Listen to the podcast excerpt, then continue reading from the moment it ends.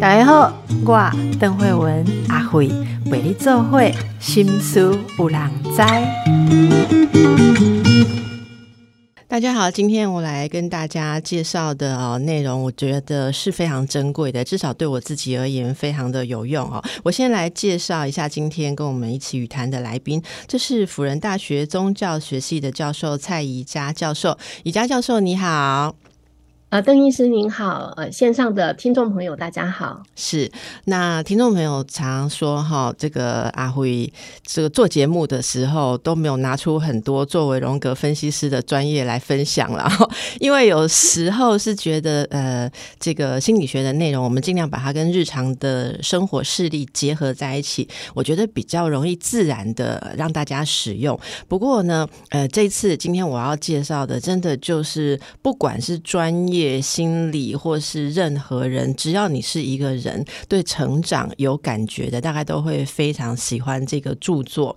那特别是女性啊，身为女性，总是要面对非常多个人。成长的议题、矛盾的议题，还有外界很多的考验跟任务。最近呢，心灵工坊出版社出版了三十周年哦的这个一本，应该说是名著吧。这本书叫做《女英雄的旅程》。好，《女英雄的旅程》这本书其实从一九九零年出版到现在，已经翻译成十多种语言了啊。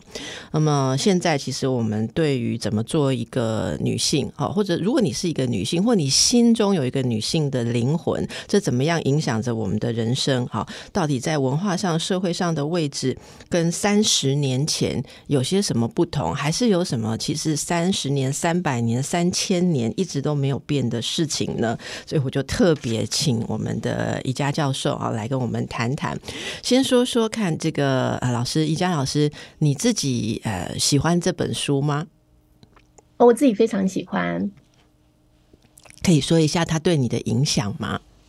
哦，他对我的影响，嗯呃，其实是在就是说，呃，比较就是如果我就是我过去比较有接触到一些关于神话分析的一些书的话，当然就是坎伯的那个那个千面英雄那本书是最有嗯这样哈。对，那刚刚那个邓医师有提到说。呃，这本书它其实心灵工坊的翻译是在它原来已经出版了那个三十年之后的一个纪念的一个一个版本，这样等于说，呃，我其实也是就是在这个时候才呃第一次呃接触到这本书，这样。那这本书我觉得说它。帮助我，就是说，过去其实，在读坎伯的那个千面英雄的时候，其实自己可能是没有检视，或是没有反省到那当中，其实带着很多一些呃关于性别的预设。哈，尽管坎伯在书写的时候不一定是这样子，因为他当中其实也应用了很多那个 女主角其实是女生的那些例子。可是当我们在读的这样子的一个关于在讲一个。呃呃，英雄的历程的时候，心中浮现的那个主要的那个形象，还是就是一个男性的这样的一个形象，这样。所以呃，就是我我也是前一阵子才收到这本书，那呃读到当中的内容的时候，就觉得非常的惊喜，因为它一方面让我看到说，我过去在思索这个关于英雄的这个神话主题的时候，其实是就是很好像很自然而然的就带了一个一个，就是说其实是一个比较像男性的那样子的一个一个原来角色的这样的一个预设。那当这本书它用一个就是女英雄哈这样的一个，就是它它它可以让我就是说好像反省到。自己原来的一些性别的一个预设，即即使我自己本身是一个一个女性，这样哈，这是我呃读到这本书的时候第一个很大的一个一个一个收获，这样。那第二个就是，其实有另另外一本我自己也很喜欢的那个《与狼同奔的女人》。对我刚刚也正好想到，因为你在说女英雄的 故事的时候，我本来想要讲说，我们就是想到一个，要么就是做女人，不然就是做男英雄。如果女女人跟男英雄之间，我们要再有一点突破，我只想到与狼同。奔了，好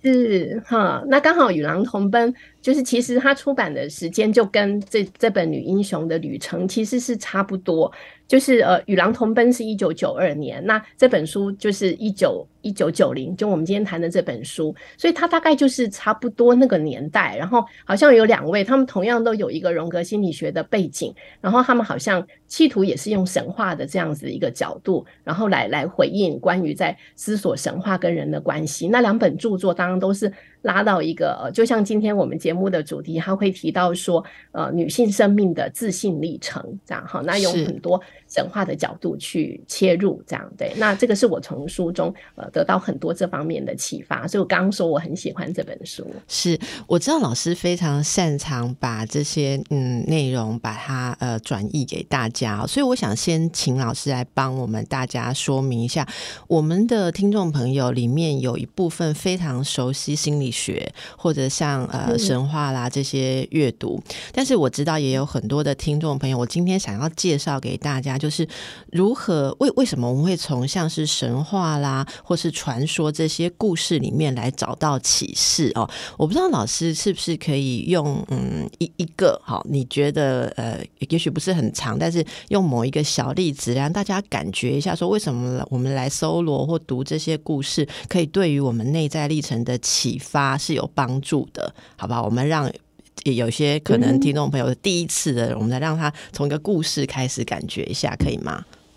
嗯哼，好，呃。其实，呃，故事的细节，我我我其实是呃，昨天在思考一些呃，这个书中对我比较有启发的时候呢，我自己很喜欢当中他讲的一个一个，我其实不确定的是他的梦，或者他自己的一些他的反思，就是这个作者自身这样哈。那不过他也很像是一个历程，他有一个地方去提到说，其实呃，就是这三十年来，其实他觉得呃，就是这本书为什么三十年之后还要再版，因为他会觉得说有一些非常跟根深蒂固的一些对于女性的一些刻板印象，其实是没有改变的。这样哈，所以当他在讲一个女性的自信的历程的时候，其中有一个部分就是好像要去找回那个，因为你身为女性这个身份，然后你可能就。就是有点像是因因在整个社会的架构之下，你就被迫要去疏离的，就是好像就变得很陌生。可是那是原来你你内在很重要的一部分。那你如何重新去把这个部分找回来的过程？这样哈。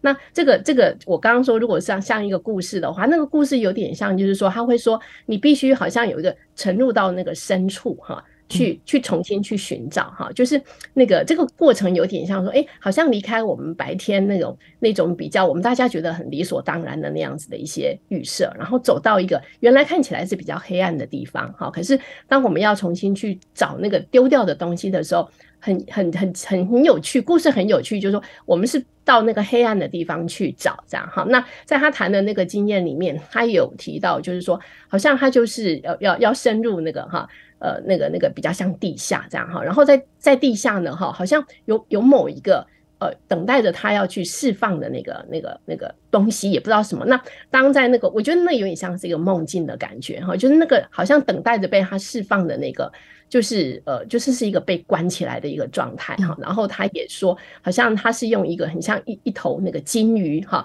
金鱼的那个那个样样子哈，然后就就被被一些人关起来这样哈，然后他他那个故事其实最后是就是反正他就是想要去把那个被被囚禁起来的那个哈，就是想要把它释放出来，然后在那个过程当中，当然他也辨识出来说，那个可能就是他呃，就是很久很久。呃，就是说已经失去连接的，很像是一个母性的角色，所以你你也可以说，他在这个很像神话故事或者梦境当中，可能用金鱼哈，或者一头巨大的母母的金鱼哈，也许然后去象征一个，就是说，好像他已经失去连接的那个内在的女性，或是用一个母母性的特质这样哈，然后他在那个故事最后，好像他跟这个金鱼的一个对话，那个有一点点像母亲跟跟跟跟。女儿这样哈，然后女儿有一度在这个金鱼的面前就会表达说，会觉得说自己没有能力，自己可能没有能力去做出这种把它救出来哈，把这只母金鱼救出来的这个行动哈。可是这个母金鱼就跟他说，他说那个哈，就是说所有那些前来会找我的这些女儿哈，其实是这些女儿哈，使得我可能有有一个能够被释放出来的这样的力量，所以你是可以的这样哈。所以那个故事的那个最后其实也是就是这个这个到。深入地底，然后寻找自己失落的那个部分，哈，他在那边好像遇到了一个有如母亲啊，或是大地之母这样的一个形象，然后把他从那样子的一个一个被释放的一个状态，把他把它释放出来，这样。那我自己很喜欢这个故事，虽然我刚刚讲的有一点点乱哈，可是这种呃沉到沉到地底，沉到一个我们原来可能就是在我们白天觉得说好像被鼓励着追求的那些价值之外哈，可是暂时放下那些地方，然后到一个表面上看起来是黑暗的地方，可是那边囚禁着一个其实是非常珍贵的某一个对象，而每当我们去好像有一个行动去呃跟他发生一些。连接的时候，我们好像就释放了什么东西，然后那个释放其实也重新带给我们一些新的勇气。这样，那我自己很喜欢这个故事，我觉得这个故事很大的表达了这本书中要去讲的一个女性重新怎么样重新去。啊，就是呃，去开展一个他的那个自信的历程。哈，那这本书它有一个副标题，就是呃，女性啊，对于那个完整、完整的一个一个追寻，这样哈。那他呃，作者也提特别提到说，呃，完整其实不是完美哈。我们过去在谈到像英雄这样的一个主题的时候，常常也会觉得说，哎，我什么东西要做到好，做到满，做到最怎么样的那个哈？那那那是一个。叫做对于完美的一个追求，我觉得就这一点而言，很多很多很努力生活着的女性应该也很有感触哈，就好像在很多地方都被期待着要做到非常的好，做做到非常的完美。可是这个书的作者却说没有哈，其实呃，完美可能不是一个最好的哈，而而是。去找到那个那个完整的一个平衡的状态，所以刚刚那个故事当中，哈，那个那个女性，然后到地底的世界，然后把某种东西救出来那个过程，哈，我觉得就是一个重新恢复平衡的过程。嗯，很谢谢老师给我们这个故事哦，我我很有感触的哦，就是刚才讲那个沉入黑暗，好，一个是沉入黑暗，另外一个。呃，怎么去释放那个可能跟母亲形象或者跟母亲象征、母性象征有关的东西？我我如果要把这个呼应到呃人们的历程哦，我第一个会想到的是说，很多的女性其实疲于应付外界的角色、外界的要求。这是非常非常难有余裕去连接内心的东西，尤其是内心的东西，相对于外界明确的要求，它常常是模糊的。例如说，我只知道今天早上我的孩子希望我怎样，我的家人希望我怎样，我的工作希望我怎样，社会希望我怎样。可是我如果要回过头来想，那我自己是什么？那个自己其实坦白讲就是很黑暗的，就是看不太清楚的，而且我们也不习惯有光去照自己内在。的部分，所以我觉得这个沉入黑暗，一方面是呃重新去寻找内在或底下你不熟悉的东西，另外也有一个部分是可能也要。某种程度上掉入黑暗的时候，脱离了外界这些东西，才有机会去寻找。我觉得很多女性是被绑在现实生活，或是非常意识表层，没有机会往内去找的。所以，第一个我会想象的是说，老师可不可以给我们一些联想，就是那种嗯，在自我开启的过程，其实会沉入到黑暗，在现实的例子当中，会像是哪些阶段？哦，嗯嗯。我我觉得第一个，它总归来说可能会像是一个挫折吧，或者你本来的方法感觉好像不对的的阶段哈，所以诶，我不知道老师怎么看这个沉入黑暗，大家可以把自己生命当中遇到了什么状态跟阶段，可以去欢迎他说哦，这可能是我的历程的一一个很特殊的机会呢。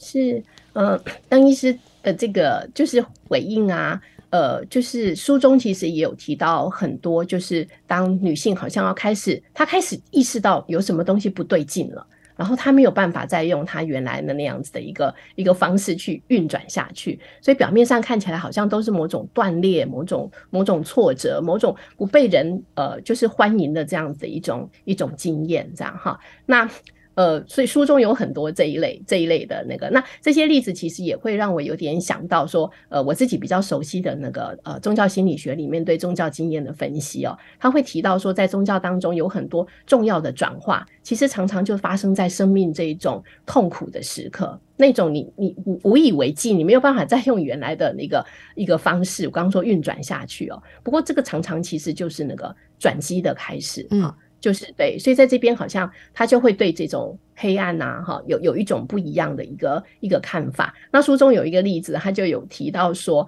呃，就是也也是一个很像是一个女强人，很多方面都很成功，然后很久，可是她有一天忽然间什么都没有办法做，哈，然后他就说，他只能去做那些那个。好像就是要动手做的那些那些东西哈，会这就这些可能我们过去的人会觉得说啊，就是那种那种那种女女人在做的那一种哈，她可能就是去编织啊，去种东西啊，哈，去煮东西啊等等这种，就是被瞧不起的这种，觉得这不是什么大的那个。可是他就说他在那一段时间就变得只能做这些事情，而且只爱做这些事情哈。然后可是这些事情呢哈，其实除了他他这个例子，还有一些其他。那有的人他说他忽然间会变得很想要去碰你泥土这样哈，嗯。然后好像可是是这这些东西好像就把它带回，就是刚刚有有有点讲说那个到那个黑暗黑暗当中，好像有一种撤退哈，可是就是要靠着这种对于原来现实生活的某种撤退，你才有可能重新再去找到那个刚刚在说那个失落掉的那样子的一个东西，而而这个这个中介的途径，我觉得也是书中举的这些例子让我印象很深刻的，它恰恰就是借着这些。就是已经是比较被人家否定掉的、毫不起眼的小小事情，可是这些小事情，就是常常也包括我刚刚说要重新碰泥土，其实是很多回到一些跟它自然的之之间的一些连接。那透过嗯书中举的很多例子，就是这些女性其实是在这样子的一个历程当中，慢慢去开展一个哈，就是这个呃。就是他提到的一个女性的那个自信生命的这样子一个开始。是好的，那我们就让大家稍微休息一下，可以感受一下，你是不是也遇过挫折或者是低潮的时候，感觉你本来的方法好像嗯。不再可以指引一切，也许这就是往内看看的机会哦。我们继续来请教我们的蔡宜佳教授哈。我们谈的是这个《女英雄的旅程》这本书里面的很多故事跟一个历程的叙述，其实可以帮助我们大家看到呃一个应该说是一个自我成长的历程哦。那请问一下哦，老师，你觉得三十年来，就我们刚刚在讲的三十年来女性成长的议题？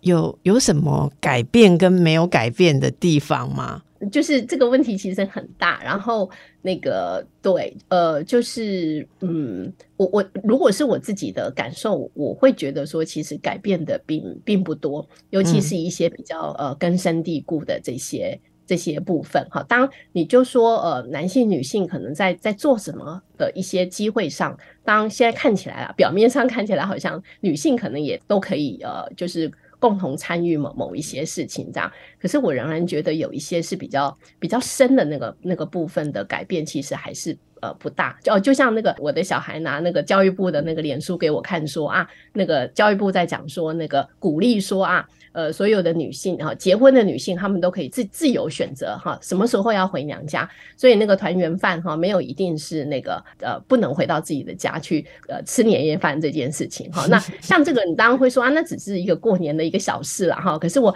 我几乎是在我我每年的那个硕士专在职专班的课，因为硕士在职专班的同学年纪比较大，所以大部分都结婚了。然后我都会问他们哈，说你们有多少人那个过年的时候是可以，就是按照你自己比较喜欢的哈方式。就说没有一定是只能那个那个比例其实非常 非常的低位，看到邓医师在摇头，我觉得根本就不可能啊，很难呐，很难。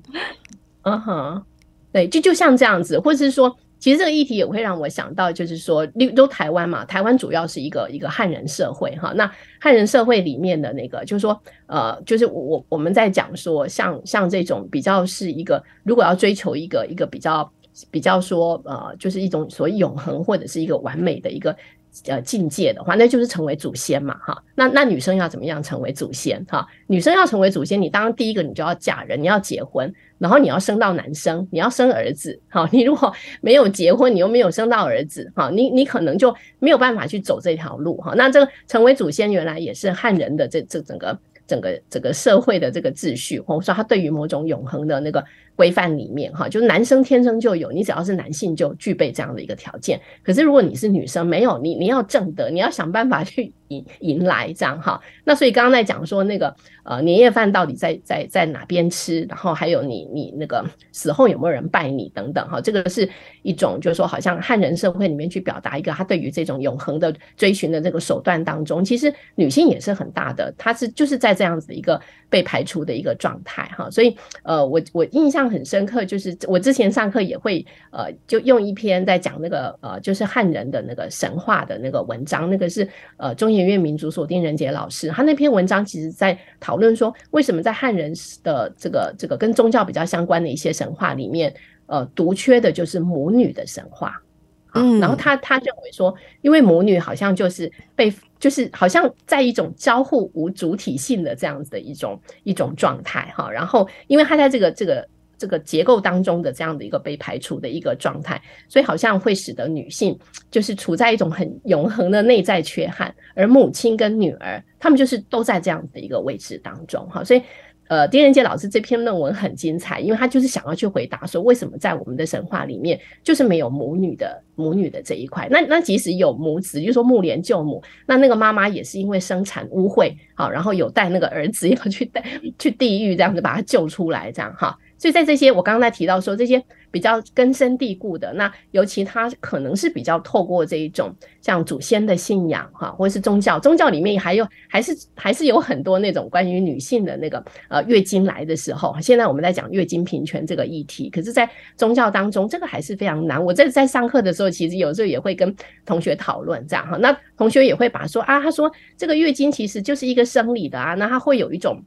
它会有一种一种味道，然后那种流血哈，然后就是他说这个整个就是生理上跟污秽连接，所以这个就是对神明不敬这样哈。那我会跟同学说，你认为的所谓的一个生理的连接，其实背后一定都有一个文化的判断在当中，不是那么理所当然，这只是一个生理上的一个现象。为什么精血会被它它的它的味道、它的它的那个颜色等等，为什么会让人家去呃，就说？呃，赋予这样子一种一种一种一种价值，这不是你自己原来觉得的那个很合理的这样的一个事情哈。所以我刚其实是有一点快速的，就是讲讲了一些例子，就是说其实这些都是非常根深蒂固，就是到现在我觉得都还难以动摇的部分。这真的是我觉得你讲，我也一再的反过去想说，哎，真的再过十年会不会改变？再过二十年会不会改变？恐怕是有真的有一些。嗯，不断重复的议题哦。那其中有一个，呃，关于母亲啦，哈，母女、母亲这个事情，不管我们用任何方式谈到，大家都非常的有感哈。呃。为什么母女这个议题对女性这么重要？刚才您提到一个是女性的自信，就是说必须要能够释放或是解救这一个东西，不管是心中的母亲，或是母亲带来的种种的呃质疑哈，还是欠缺的等着从母亲那里拿来的礼物。这个母亲议题对一个女儿，对一个女性而言是怎么样的难题呢？嗯，如果回到这本书的那个，他他一样跟那个坎博那个千面英雄画了一个好像这样的一个女英雄的这样的一个历程，然后会对历程，那他会提到说，呃，女性她的那个。状态好像我其实我觉得这个跟在讲男性也是类似，男性在讲那个伊里帕斯情节，同样有一个要去呃，就是放弃对妈妈的愿望欲望，然后要转而去认同父亲的这样的一个转折。那对对女性而言，如果说刚刚在讲说女性在绝大部分的那个。呃，文化的结构当中，它都是一个比较被排除或者比较被被边缘的这样子的一个，就是比较不不平等的这样的一个处境的话，那为女性而言，她也很容易，她就是去认同这个社会比较主流的价值。换言之，就是比较是。认同那个父亲的或者是阳性的这些价值，那这当中就会牵涉到一个对于母亲的那样子的一个拒绝，这样哈。那对母母亲的拒绝这件事情很复杂，因因为如果在我刚刚说的那个结构当中，母亲可能也是同样去认同这一套价值的人哈。我们为什么要讲说所谓什么叫媳妇熬成婆哈？因因为那个婆同样就是在这个逻辑当中，她没有因为她自己是女性的身份，或是自己的母亲不一定因为自己是女性的身份，她就。不去不去 follow 这一套逻辑，她反而是这套逻辑，也也许是更大的那种去执行者、巩固者、对执行者，对。所以刚刚邓医师在讲说，那个母女之间如果有时候有一些怎么样子的一些纠结的话，一方面。刚刚在讲说，好像他们同样的都都是呃都是这样这样子的一个，好像比较被被没有没有被赋予那种主体性的这样子的一个状态。好，可是他又他又是一个一个没有办法对这样的一个状态能够有一个积极改变，大部分大概就是去接受，甚至就是去执行这样的一个状态。那我觉得就是那个那个那个那个这当中会有的那种恩怨情仇就会更加的严重。你刚才说到那个母亲，就是通常母亲应该是要带给女儿自信的哈。可是大部分的人诉说这个成长故事，就像你讲的某一个阶段，其实他们都是透过，应该说我们吧，我们都是透过母亲认识说，嗯，你作为一个女性，你不能不怎么样。所以我们其实是透过呃母亲去认识恐惧跟认识不足，但是。有些人并没有办法，也得到母亲那边给的力量哦，就是能够示范说已经自我成长，在这里面找到自立之道的母亲，才能够给女儿这样子的鼓舞嘛。哈，我觉得这其实是很多人很痛苦的议题啦。那到现在，呃，很多的女性其实都还很茫然哦，没有办法去突破。你知道？蔡老师最最近有很多书非常的畅销，全部都是讲。呃，简单讲就是母母亲的毒，这你知道吗？就是例如说母爱有毒啊，或者说哎，这个要呃女儿是吸收妈妈的情绪啦，哈，然后呃要如何能够呃摆脱啦，哈，以前都会讲说跟父母和解嘛，可是现在其实大家会注意到和解没那么容易，更多更细节的东西。好，那呃可以请老师跟大家介绍一下，在这个。这本书里面讲的那个女英雄的那个旅程啊，哈，它有一些什么样的阶段？哈，我们大家怎么样可以诶稍微看一下？因为它阶段并不是一个死板的从哪里到哪里嘛，哈。那有没有什么是你觉得印象最深的？就像我刚刚说，他一开始其实会有一个，就是说，呃，也因为他。就是整个透过整个社会的一个主流价值，他可能很可能在一开始他就会，呃，作者提到说，就有一个去唾唾弃那个他的阴性本质的那个部分，唾弃阴性本质。嘿，老师可以帮我们解释一下什么叫做唾弃阴性本？简单讲就是讨厌讨厌我们做女人的某些 特质啊，是不是？是，就是呃，刚刚呃。我我我自己其实也会想到一些自己的经验哦。我自己在比较年轻的时候，我是没有办法穿裙子的状态，哦，就是好像自己觉得没有办法用一个比较有一个女女性哈女女女人的那个样子。出现这样哈，然后我我自己呃，我来自于一个都是姐妹的家庭，我是老大哈。那其实爸爸妈妈、爷爷奶奶其实都是的相当的疼爱我们呢，没有给我们那个。可是我大概也知道，就是说，好像从小成长的时候，就是那种呃周围的可能呃就是呃就是住的那个呃地方了哈，然后他们可能就会觉得说啊，这家很奇怪啊，都都生不到儿子啊哈。然后这个生不到儿子，我甚至听过说呃在讲我爸爸，他说啊。他他都生不到儿子哦，可能就是前辈子做了什么孽这样子哈。对，那这个这个对我小时候而言，其实是比较大的伤害。现在已经释怀了哈。可是小时候我会觉得说，为什么就是是只是因为一个一个性别的一个缘故哈，然后就会有有这样接连而来的这样子的一种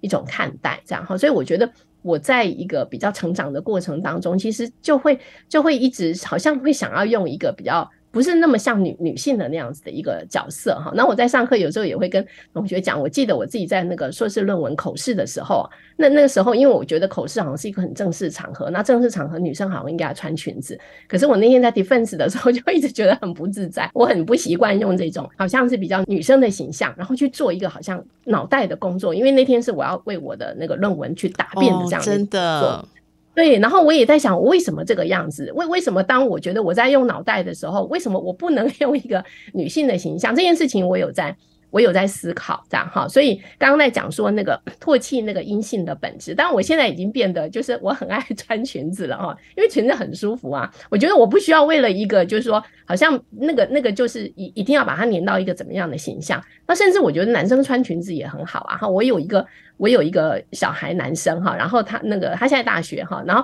我也问过他，我说如果你喜欢穿裙子嘛，也可以跟你一起去挑裙子，你也可以穿裙子，你可以用你自己喜欢的那个样子去，就是让。你觉得比较舒服的方式去穿衣服等等这样哈，所以我刚就是可能我刚刚在讲说，哎，也许用我刚刚在讲说，哎，小时候为什么不能穿裙子这件事情来讲说，好像这当中有一种对于自己的原来的一个阴性本质的某种某种抗拒、某种否定这样子。对，这是这是第一个历程哈。所以沿着这个历程下来，他就会说，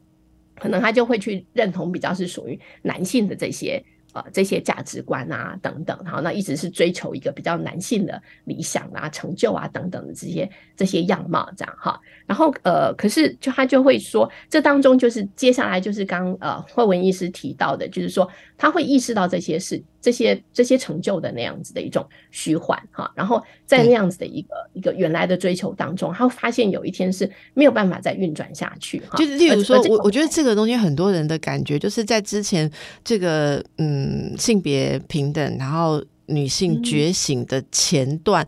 造成了很多的女性抛弃自己的本质，然后想要活得跟男人一样，有没有？对我们当然希望能够呃拥有男人的所有的机会嘛，好，然后或者是工作啦、思考啦，还是行动，但是当我们没有办法。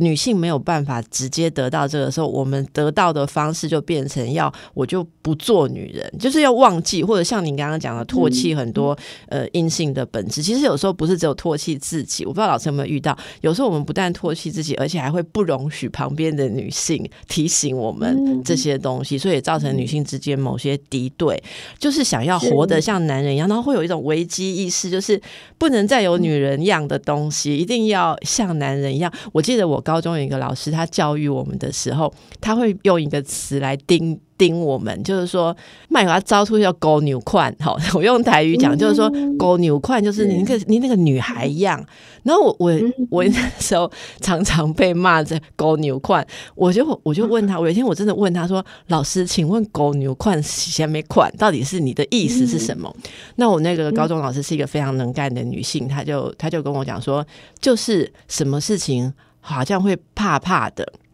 然后那种慢啊，要要想一下，然后畏畏缩缩，或者说很犹豫哈，然后看头看尾，顾虑太多。他说：“你就在勇往直前，勇往直前，什么事情你可能只有三秒钟可以判断，就是要冲了哦。”他是一个冲劲非常强的人，所以他就跟我们讲说：“不要让自己看起来像个女生一样。”这个这个我觉得蛮震撼的，所以我觉得这是对于阴性特质的一种。但然我们必须先跳离，因为你拘泥在那个东西里面，有时候真的距离行动力很远。可是第二阶段就是照着男性的方式过，势必会面对到老师刚刚讲的那个空虚，因为你断离了本质嘛，好，断离了本质。我想可能很多啊，就是很拼很冲的女性。夜深人静的时候感到的那种孤单跟那种失落感，大概都在这个层次上。是我们刚刚讲到说，如果呃女性不能够拥抱自己的本质，或者社会被迫被迫然后被社会迫使要脱离我们的本质，才能够呃过想要的生活，用男性的方式，会陷入一种空虚嘛？哈，那老师这个历程的下一个阶段，是不是就隐隐的这个空虚呢？对他空虚之后，其实他就会讲到说，他开始有感了。开始就觉醒，就是说他会说，好像自己那种灵性那种干枯掉的那样子的一种感觉，哈。那那，所以我们刚刚在讲说，为什么这种表面上看起来是一种比较像是一个呃挫折的，好像是不是那么大家那么喜欢的经验，可是它恰恰就是一个觉醒的开始，因为你开始感受到有某种东西不对劲了，这样哈。然后在这个觉醒之后呢，哈，这个作者是用那种，就是说，好像就开始一个很像是一个启蒙的开始，哈。然后那个呃，他就会说，好像就开始呃，去前往那个女性上帝的所在，哈。那女性上帝这这个词哦，也是我有点想要讲一下，它很有意思，因为原来它在英文的原原文，它就一直用 goddess。那 goddess 我们常常就会翻成女神嘛，对不对？啊，哎，可是这个译者，这个译者也是我自己非常喜欢的，吴菲菲老师，《与狼同奔》也是，《与狼同奔的女人》也是他翻的哈。那我觉得菲菲老师是刻意用了“女性上帝”这个词，哈，因为我觉得“女神”这个词，哈。就是好像已经在我们社会的日常用语当中被赋予了太多奇奇怪怪的一些哈指涉，所以他在这边我很喜欢他用女性上帝这样哈。那一方面他想要去指出说，他就是一个原来我们认我们讲的那种上帝啊，或者是神哈。那那只是前面加了一个一个女性这样哈，所以他会说啊，好像就开始要往那个女性上帝的所在。可是这个女性上帝她到到底如何现身呢？哈，那这本书的作者他就会提到说，其实真的也许就是透过这些梦境哈，或者他当中提到的很多是跟大自然的接触哈，然后就是其实是开始去做一些原来可能已经被你早就可能就。早就不做，或者洋气到你觉得好像让你看起来不不就是你很怕看起来很像女女女人的那些那些工作这样哈，然后呃，然后所以他这当中就是呃就是其实也谈了蛮多那个就是跟荣格心理学会相关的一些透过梦，那可是呃我们不一定都那么会做梦了哈，可是我会觉得说也也许例如说透过这这样的这样这样的书，或者刚刚提到与狼同奔的女人，其实那里面有非常多非常有意思的一些神话。那我觉得这个就是也是一开始慧文医师在讲说，为什么是透过神话这件事情？因为好像是透过这些故事，它好像是一面镜子，然后这个镜子一方面它可以让我们关照到自己的一些一些处境、自己的某种状态，然后二方面这个神话故事当中会有一些角色，然后这些角色好像正在发生某一些事情，那你可以可以透过他们的这样子的一些历程，好像去。给你一些某种某种启发，对于你目前处境那种困境的某种启发，然后找到一种开启开启新的可能性，好的这样子的一个，所以他在这边讲说，好像开始那个哈，就就开始就。可以跟这些是女性的上帝的种种的这个意象去做连接，而女性上帝这个意象，我刚刚也有在讲说，它不同于那种，例如说在汉人的那个祖先逻辑里面，它是一个排除逻辑嘛，因为那个排除逻辑就是先排除了女性和男性，就是天先天有一种。有有一种他被保证的一个位置，或者说在其他很多的一些宗教信仰里面，其实我觉得也都有这种性别的意向的这样子的一个议题。好，例例如说，为什么这个 Goddess 要翻成女性上帝？因为我们原来对上帝的意向就是一个男性的一个意向。对，因为因为如果翻成女神，好像觉得位阶跟上帝是有点差别，有差，会有那种想象。哈。嗯，对对，可是上帝光讲上帝一一一一出来，其实又是又是跟男性做连接了，这样哈，对，所以我我刚刚其实是要讲说，就是说他他反而就是说，反而是必须透过这种神话，就是说他不一定是一个主流的一个宗教的某种教导，因为常常这些很主流的宗教，它还是它还是被赋予太多那种其实是。其实骨子里是男性啦，可是他表面上用一种他觉得是中性的这样子的一个样态去去出现，这样哈，所以我觉得透过很多这一类呃，就是说比较在讲这种女性上帝的那个神话，好像可以让我们重新去找回说，例如说呃自己身为女性哈，或者是说其实你不一定要是女性啦哈，因为。呃，男男性其实也可以。其实我我自己读这本书，还有一个就是说，当我重新回头再去读那个坎伯的那个《千面英雄》，原来原来当我要用一个男性的原型去想的时候，可是当我我在重读这本书，然后整个再用一个呃另外一个性别的位置的话，其实它那当中所有的东西也通都可以说得通。啊，就是说看你看的那个视角是怎么样，所以同样这本书里面哈，在在讲说重新去找回这个女性上帝的这个形象的时候，我觉得它不是局限给女性，我觉得。男性也是可以，就是说，男性你也可以从头到尾把这些所谓女英雄的历程放在你自己的身上，即使你是一个男性的过程，因为男性同样有一个要去唾弃他自己阴性本质的一个过程啊，他要去认同这个主流的文化，那他怎么样在这个主流文化受挫？男性不受挫吗？受挫的男性也非常多哈，然后他开始对某种某种东西不对劲，好，他开始开始那个。开始面对他，不是只是去敷衍哈，跟太太说，反正每年只有一次，你就忍忍一忍，然后等等。就他如果愿意开始去去认识这个背后，背后有某种东西在那个地方哈。所以刚才讲那个旅程，我有点岔题，我是是想到说，其实这个对男性、女性是是没有这个性别差异的，通通都可以进到这个这个过程当中来有一个反思。好，所以刚刚在讲说，好像开始浮现这个。这个女性上帝的这样的一个意象哈，然后他就会说，这时候呢哈，呃，就是就会有一种渴望重新去连接到连接到这个阴性的那个原来已经失落的那个阴性的本质哈，然后他接下来也会去提到说，那尤其要就是在这个之后就会去愈合那个母女之间的这样子的一个一个一个裂痕哈，刚刚我们去提到的那个有很多这种。啊，母女的议题。那不过这边母女，我觉得一方面，它当它它是一个很重要的一个性别的象征哈。然后它也可以去啊，就是去比喻回，就是说我们在过去因为这种拒斥或是否认哈，所所落掉的很多东西，我们怎么样重新去把它那个找回来哈。然后，那也去治愈他说失衡的那个阳性的本质哈。前一段那个那个哈，过于去追求这种社会认可的这样子的一个主流价值哈，那那种呈现出来的那种阳性的状态，其实也是一种比较扭曲的状态哈。所以它阶段最后就是如何去整合这个阳性跟阴性的本质。嗯，所以这个讲到最后，整合阳性跟阴性的本质，真的让我们想到，就不只是。女性啊，好，就任何一种性别，其实老师刚刚说到那个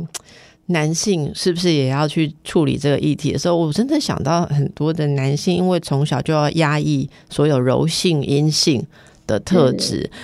啊，然后一定要自己符合社会上看起来一个男人的样子，这其实承载了很多的痛苦，还有失落了很多的东西。这也造成我觉得不同的性别角色之间一直在对立。我觉得这是一个真的很难解释的一种状况哦。那么，我其实最后大家有一个很好奇的事情哦，其实包括我们同事都很想要问老师说：“老师，您在宗教学系哦？”那我们都很好奇，所以宗教学系最主要要教给学生的是什么？就是宗教就是我们研究的对象嘛，哈，就像心理学就是研究人类的心灵啊、心理这样。那宗所有凡是跟宗教相关的这样子的一个种种的这些文化现象，那你看从一个集体角度，从一个比较个体的角度这样，那那那就是都是我们研究的对象。所以我们系上的课程，当然就是就一般的想象而言，一定就会有各式各样的对于宗教传统哈。这些宗教传统的一些历史啊、思想等等，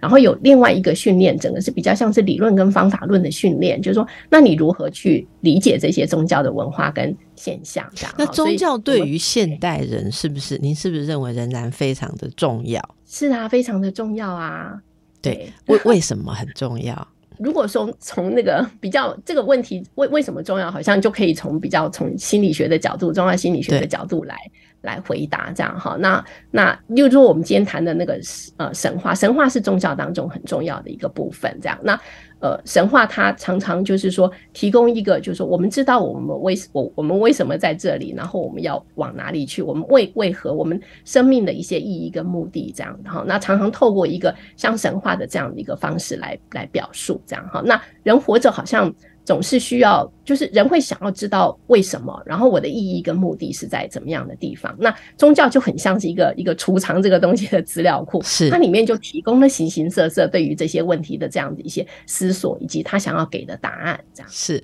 我哈，竟然用三十秒最后的时间要来问老师这么一个这个大宅问哈。其实我觉得。